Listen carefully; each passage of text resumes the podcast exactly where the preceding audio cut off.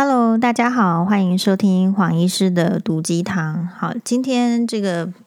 嗯，不不算新闻嘛，就是又有这个这个 比较高官的呃地位的这个高，算是德高望重的官员，然后又被爆说啊，这个牵手才三十岁的这个年轻的嫩妹这样，但是后来这个访问的结果就是说，诶，他说是是。认她做干女儿，然后跟她的爸爸妈妈也很熟哦。其实就是这个卫是不是卫生署的这个李署长？那现在这个我我觉得这个事情就是说，哎，我们好像有点就是被疲劳轰炸了，然后见怪不怪。但问题就是说，这个是嗯、时代的趋势吗？或者说说大家都认同这样子的行为吗？还是说嗯？就是大家都说得很心安理得呢，哦，就是觉得这个是一个相当值得讨论的话题。好，那诶，我今天不是要讨论这个话题啦，我是只是先丢出个这个影子。我今天想要讨论是说，呃，我其实呢，就是诶，这个新猫爸这个学校考试哈，所以就是说有请这个黄医师去这个帮忙，就是说。可能是黄医师是算比较这个自由业的家长，所以就说，如果学校有有需要帮忙的话，大概黄医师是可以去的。好，然后所以这个考试呢，它就是用闯关的方式啊，设了设计了六关，然后可能有考这个呃注音符号啦，然后可能考一些写字，然后再考一些其他的部分。好，所以。这个黄医师呢，就这个受委托担任其中一关的这个关主，哈，跟其他的这个家长们一起来帮助，诶，学校在完成这个测验的部分。好，然后呢，我去的时候我就发现说，其实大部分的学生都可以呃从容的过关，但是真的还是会有那。我觉得比例是非常非常非常低，还是有几个同学看得出来是，也许是紧张，或者是说他准备的不够，或是他其实就是不会。好，虽然比例比较低，但我注意到一个特别的现象，就是呃，就是有一个小朋友呢，他可能就比较这个，他是比较外显的个性，因为他觉得他表现的很好，比如说。黄医师负责的关就是说你你你把这个波旁们这样拼音呢，这个拼起来，结合韵，好，把它结合起来，比如说乌啊哇，那你看到这个字你要念哇，或者是乌汪汪，呃，这乌昂汪，好，那你就要念，看到乌昂，那你就要念汪。黄医师负责的是这一关，然后呢，这个其实这一关我觉得算是注音符号是比较难的嘛，因为就是把它拼起来，你要确定都会，有时候还是会有一些不会的。好，但是呢，就有一个这个小朋友呢，他就来的时候就说这些都很简单。好，然后当然他也都对了，因为因为时间的限制，我们一个小朋友也就是只能考考两个嘛，考两个就要放了，好，就就可以过关了。那他就说很简单，但这个部分我觉得没有问题。但是我觉得很大的问题是，当他的下一个呃同学，就是另外一个小朋友要来过关闯关的时候，他都还没回答，我做关主都还没问，他也是在旁边用很洪亮的声音，大声的让他说，他哦拼音最差，他都不会，就说这样子说他的同学。好，所以。那那我觉得，就这个就是一个机会教育了。好，我不知道他是怎么样就被被教导的，为什么他可以堂而皇之的在不认识的人面前去说自己的同学很差？好，这是第一个。那我觉得他今天就是很 lucky，他就遇到黄医师。那黄医师怎么跟他讲的？当他说这些东西都很简单，比如说黄医师的这个关卡很简单的时候，黄医师不会像其他的家长一样，哈，就说可能如果家长或者一般其他，也许会抱持着笑一笑、听一听的态度。可是黄医师不会，我会直接跟他讲说，只要你长得够大，你就会发现很多困难的事情会一直跑出来。哎，我讲完这样子之后呢，他就不讲话了。好，呃，然后他当他说这他旁边这个同学呢，拼音很烂，都学不会，他从来没有考过一百分的时候，其他的家长或者是也许老师，我不知道是不是也是都让他这样子一直发表他的看法。好，当所以黄医师是一个怎样个性的人？就是说，当你发表你的看法，而我不认同的时候，我同时我不会附和，我同时，但是我也不会给你反对，但是我会同时发表我的看法。所以我的看法就是说，我就问他说：“这考一百分就代表很厉害吗？”哦，诶，我这样子问的时候，当我确实提出这样子问题的时候，你会发现那个小朋友他也没有办法回答，他就必须陷入没有办法回答的意思，就是说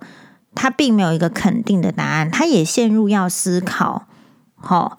那那另外就是说，呃，后来我就有听到其他的家长说，哎，有有确实好像也有听到，就是说，呃，同学会就是某个小朋友他会去嘲笑别的小朋友。就是都不会啊，或者是很烂啊，真的不会。好，所以我觉得有时候你去讨论这个，或者说去看到一些学习的状况，你就可以知道一些就是端倪。端倪就是说，为什么有一些小朋友他后来他可能会被这个教育体制下放弃。就说该拉的时候没有拉回来，照我的看法，就是说这个去说人家很烂，自己表现的很好的小朋友，也是在体制之下很容易就是走歪的人。然后另外一个就是说，真的是很差，学都学不会，然后必须承担着，竟然也有这样子的同学说，直接的去去笑他，去说他很差的人，他也很容易被这个教育体制放弃。好。那我觉得是需要一些鸡婆的人，所以大家在讲说这个不需要鸡婆的时候，就是我觉得还是需要鸡婆。鸡婆的意思就是说，你必须跟他就是交流，不是只有他这种思想。好，所以呃，当那个被说很差的这个小朋友过来的时候，其实那他还是可以答对嘛，你引导他，他还是可以答对。然后我就说，你看很厉害嘛，做得到啊，做得很棒。就要在他那个会去笑别人的这个同学面前，表明我的态度。你看，其实是做得很好，做得很棒，做得来呀，很厉害呀。这个称赞呢，声音要马上要知道，就要让这个自己觉得自己很厉害的小朋友呢，马上要知道说，其实就是他的观察不见得是对的。哦，不见得是对的。那这个需要很很强的这个支持系统，我觉得要有很很大的观察力，或者是说要很大的耐心去。所以一个班级呢，他如果说小朋友有比较差的，真的，如果一个班级很多比较差的，我相信老师就比较没有这个机会去去做这样的事情，因为这样的事情其实还蛮费心的。好，而且而且是你不能伤害这个，你两个小朋友的心都不能伤害，但是你又必须说出来。好，那所以后来就是说，在这个也许你也许每个人都会有这样的经验，很多的家长或者说你跟家长聊天的时候，是不是有些人觉得，呃，就是主张说，哎呀，不要给压力啦，哦，这个学嗯没关系啊，这个不会也没关系。其实哈，会说出这种就是说不要有压力啦，没关系的，大部分都是自己的小孩子 performance 就是表现或是学习是比较差的，的家长有可能会讲出这样子的话。好，因为如果小孩子已经表现好的话，他大概不会这样讲，所以你要去注意，就是说会去讲说没有关系啊，尽量不要给小朋友挫折。这样子的家长，其实第一个 miss 就是他已经忽略到就是。诶，这个小朋友其实他的表现是是需要加强的，可是他给予没有关系啊，不要太给太多的压力，这样子的讯号。然后第二个，其实像黄医师听到这样子的话，我也会直接的说明说，哦，可是我觉得给挫折、给一些压力是很应该的事情，我也会同时去表达，我也不会说静静的听或者是附和说，对，不要给太多的压力，不要给不要给挫折。因为为什么？因为我觉得讲出这个不要给压力，或者是说不要给挫折这样子的话的家长，其实挺不负责任的。不负责任是说，人家说知己知彼，百战百胜。其实后来这些比较会容易出状况，或者说你说如果又没有受到好的教育系统、好的老师的这个指导的话，很容很容易走偏，是在于说不能知己知彼。知己的意思是说，家长可能还是要自问自己说：难道我是那个可以供给这个小朋友一辈子都不受到挫折的那一种家长吗？谁敢说自己是这样的家长？就算是丘吉尔的爸爸是这个英国著名的公爵，他也不能。丘吉尔去学校的时候表现的照样很差，完全是功课里面是垫底的，是学校头号的麻烦人物，觉得学习超差的。就算是公爵，也没有办法保证说他的小孩出去任何一个学习的环境，或者是这个社会体制下是不受到挫折的。所以，我们一般的身为家长是有有能力，或者是说是不是高估了自己能力？是说，哎呀，不要给挫折，因为其实你根本没有能力说这样子的话。你怎么会说不要给挫折，不要给压力？No，在这个社会环境，在这个教育环境下，就是会给挫折、给压力，所以会说出这样子的话的家长，其实我觉得也要就是深自，就是说想一下自己是不是因为没有面对挫折的能力。Yes。所以我觉得整个教育体系的问题并不是在于说这个 bpm 学的会不会或者是说你这个国文学到什么程度你到底论语学学的会还是不会。我觉得整个教育体系比较弱的一环是并没有教育我们的学生们啊就是说遇到挫折的时候要怎么样去面对要用什么样子的方法或是什么样子的态度去面对。因此我们就会一直听到说真的有人是申请什么？呃，最近最新听到的是说，医院有女医师去自杀，是跳楼，是因为她要去申请她想要的去的科别，比如说很热门的科别，然后没有申请到，然后就就去跳楼。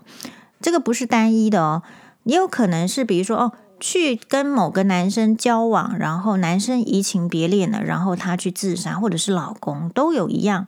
所以整个教育体系，它也许很多方面是做得很好，学生呢的这个压力是减轻了。可是，在减轻压力或者是说教呃教学多元化的时候，其实也不敢直接去碰触说，到底面对挫折是要怎么样子。比如说，黄医师看到的是那个小朋友，他确实可能学习的不够差，呃，学习的不够好，稍微稍微表现的跟别人跟不上。但是当他遇到这样子的挫折的时候，他另外同时还被灌灌输了一个同来自同才，你以为同才年纪很小，同才来的言语的暴力，可是他会知道这个是挫折吗？其实他一定不喜欢这种感觉，所以这当然是挫折。可是我们老师或者是家长有没有把这样的挫折挑明出来呢？Yes，我们现在遇到这个挫折，所以我们应当要怎么看？好，所以像黄医师的看法就是说，就很明显的要告诉他说说，哎，其实，呃，人只要再长大一点、多一点，就是不会是什么都知道的。你学的东西会越来越难，其实也蛮挑战的。好，所以其实各个年龄层都会遇到不同的这个关卡。就是黄医师的学习过程中，也不是一帆风顺，很少人是有一帆风顺的。好，所以这个第一个。那第二个的话，就是说。呃，其实那种会去说别人不好，其实黄医师后来就就直接跟他讲说：“啊，你你这样说他很烂，你就你觉得我就会觉得你很好吗？”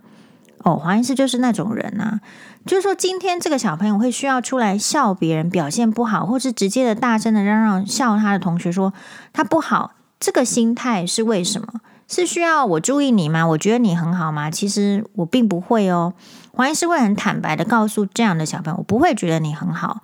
那为什么这件事情很重要？是因为如果一个人他是需要借由去贬低别人来抬高自己，贬低别人来证明自己很好的话，这个是一个非常差的间接证明。我们需要的是直接证明，我们需要的是你跟我直接证明你好就好，这件事情就很单纯很干脆。我并不需要拐拐弯弯的间接证明说，是因为别人烂，所以我相对很好；是因为别人丑，所以我漂亮；是因为别人身材扁，所以我身材算丰腴。并不需要这一些间接的。那可是我们的小朋友什么时候为什么会学会间接？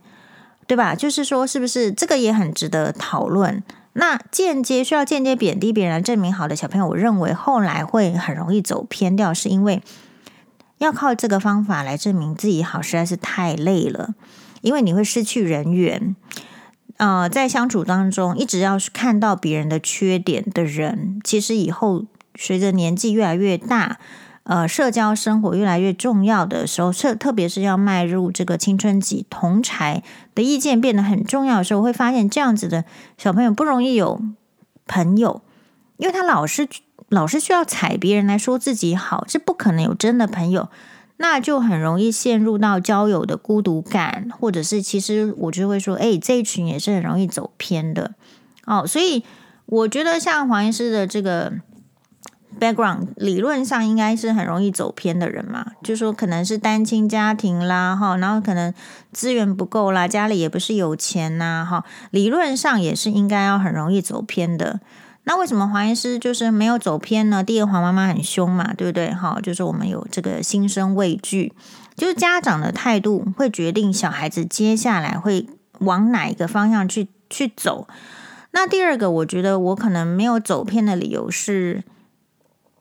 呃，我可能是有一点，就是哎，那要有一点语言能力。当别人来 challenge 你的时候，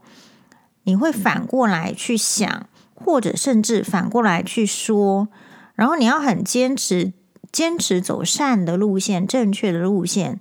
这如果你很早就奠定，就是说你想要成为是好的人，你比较不容易被坏的人影响。那反过来说，如果很早的时候你都不知道什么是正确的行为，或是正确的思想，那有时候你是为了要朋友，好，有时候你是为了要金钱，有时候你只是为了要要要要要，好像有。有人跟你在一起，你就会被坏朋友带走。那所以，像黄医师是呃很早，或者是说有很早吗？至少在建立个性的那种求学时间，我就会觉得 朋友这件事情哦，其实是很很需要、很需要多方面考虑的。好，所以我并不需要去呃附和别人。我如果需要牺牲自己的意见去附和别人的意见，才能成为朋友的话。